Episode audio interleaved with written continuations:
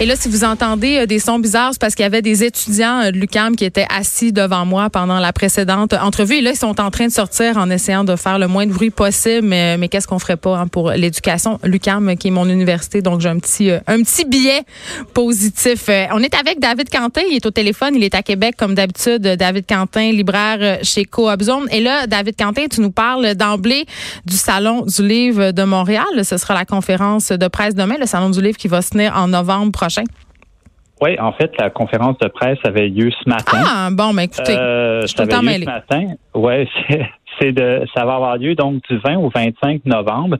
Euh, parmi les grands invités cette année, euh, hmm. il y a Inky Bilal qui est invité d'honneur et euh, moi, j'apprenais ce matin qu'il va y avoir Brett Easton Ellis. Quand même, l'auteur d'American Psycho.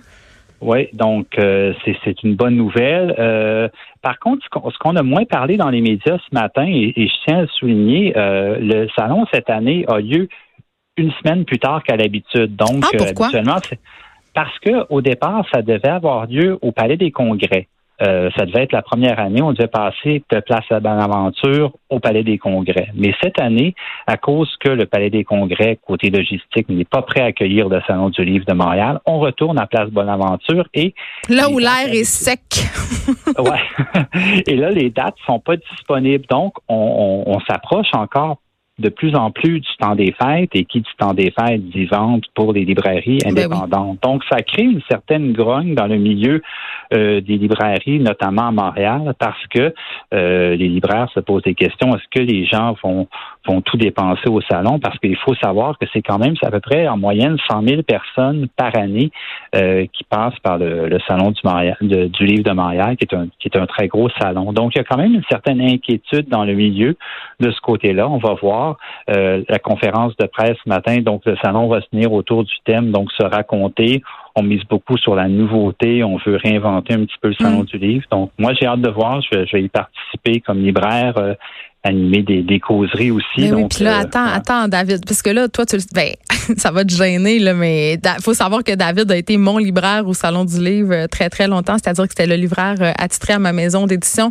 Et juste pour la petite histoire, pour que, pour que les gens t'aiment encore plus, David est tellement gentil qu'il nous donne la crème à main puis du lipsil tellement l'air est sec au Salon du Livre. Il s'occupe de nous à ce point-là, OK? J'avais juste envie de te gêner, de te faire rougir un petit peu. On a parlé de vente de livres, évidemment, c'est le de la guerre, même si le milieu littéraire euh, a parfois des réticences à le reconnaître. Et là, il y a cet article dans les Inrocks qui est paru euh, par rapport au prix littéraire. Je te demandais euh, il y a quelques semaines, est-ce que ça fait vendre des livres? Et là, on se posait la question ensemble. Et là, les Inrocks sont allés fouiller ça un peu. Oui, parce que en fait, euh, ils disent que au fond, euh, on se demande au, ce matin, en fait, il faut dire hier, pardon, euh, mhm. je suis mêlé moi aussi dans mes dates. on dévoilait les, les, les, quatre finalistes du concours. Hein, on va y revenir par la suite, donc notamment. Et dans ces quatre finalistes-là, il y a les deux meilleurs vendeurs de livres jusqu'à maintenant cette année en France. Donc Amélie Nothomb pour Soif, qui est en tête des ventes. Mais elle est une habituée des best-sellers, là, on s'entend.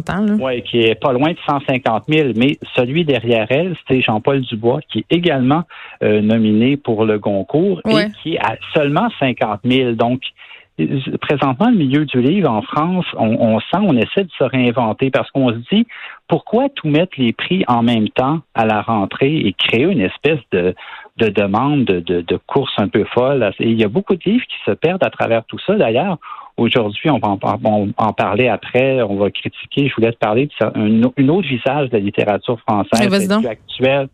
Donc, euh, tu sais, c'est c'est un peu ça que, juste pour finir, pour, mm. pour les finalistes du concours, c'est que je trouve que, et je vais faire une petite parenthèse, c'est que je trouve que c'est un, palmarès qui est assez sage. On verra, ça va être attribué la semaine prochaine conservateur parce qu'aujourd'hui, on apprenait ce matin que le prix du gouverneur général a été remis à Céline Hugbart pour le drap blanc. Hmm. Un premier un livre que tu avais beaucoup aimé?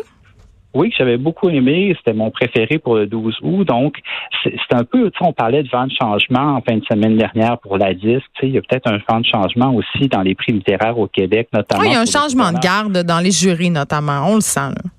Oui, donc moi, je suis, très content pour elle. Euh, c'est un livre absolument à découvrir. C'est peut-être le, livre le plus audacieux en liste. Et Euh, donc, c'est une bonne nouvelle pour le milieu du livre au Québec et ça montre peut-être un petit peu le décalage avec la France, qui est encore un petit peu dans une conception un peu euh, vieille garde de la ah, littérature française. J'aurais tendance à dire que c'est c'est la même affaire dans plusieurs domaines par rapport à la France et au Québec qui ont des petites croûtes à manger.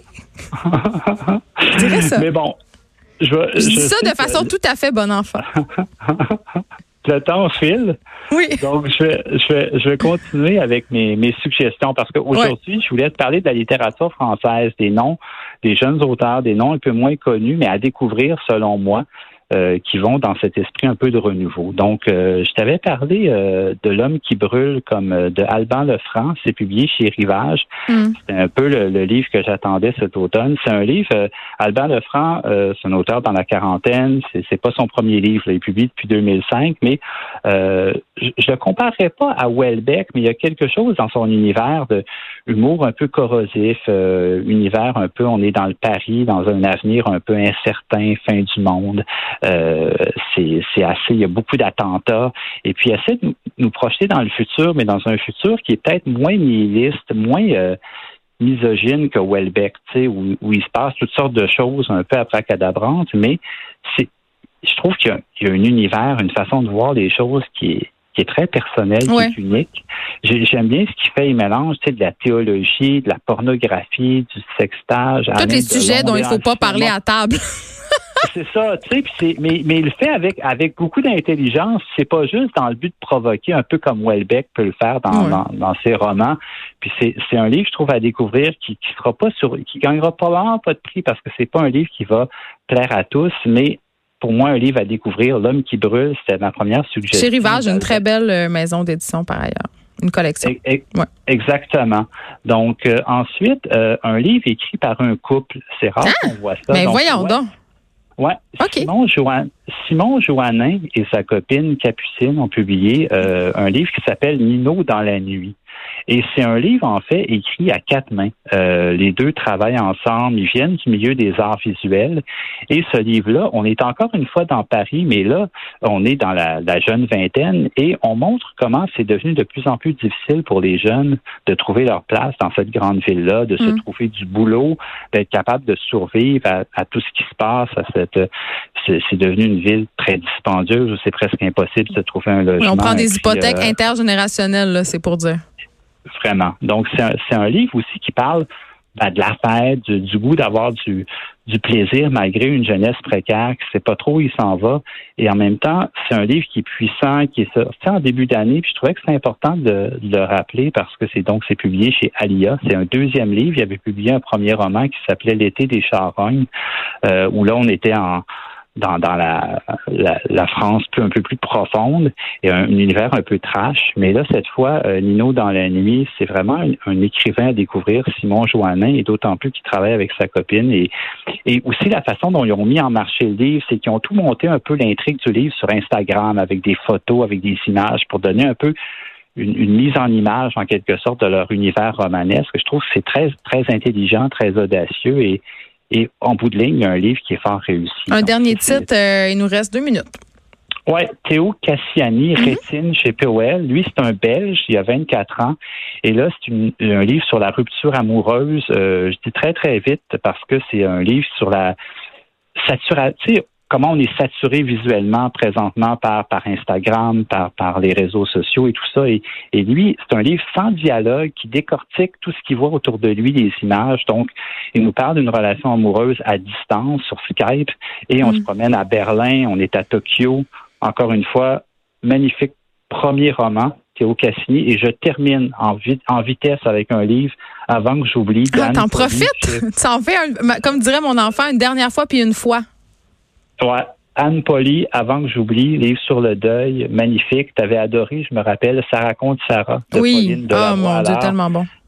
Pour moi, c'est un peu euh, tout à fait différent, mais le même coup de foudre que Pauline de la de Alors, c'est pour ça que j'ai choisi d'en parler. Donc, avant que j'oublie, de Anne Polly chez Verdier, on, fait ça un peu en, mode euh, toute vitesse cette semaine, mais je tenais à en parler parce que c'est un titre qui, qui se démarque dans la rentrée littéraire française euh, cet automne.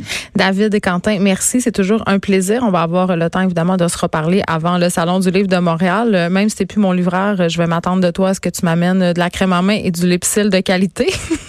on va mettre, on va mettre tes suggestions sur la page Facebook des effrontés. Merci beaucoup. On peut te suivre sur Instagram, évidemment, David Quentin, libraire chez Coop Zone. C'est tout pour nous pour aujourd'hui. On se retrouve demain. Mario Dumont et Vincent Dessureau suivent dans quelques instants. Bonne journée.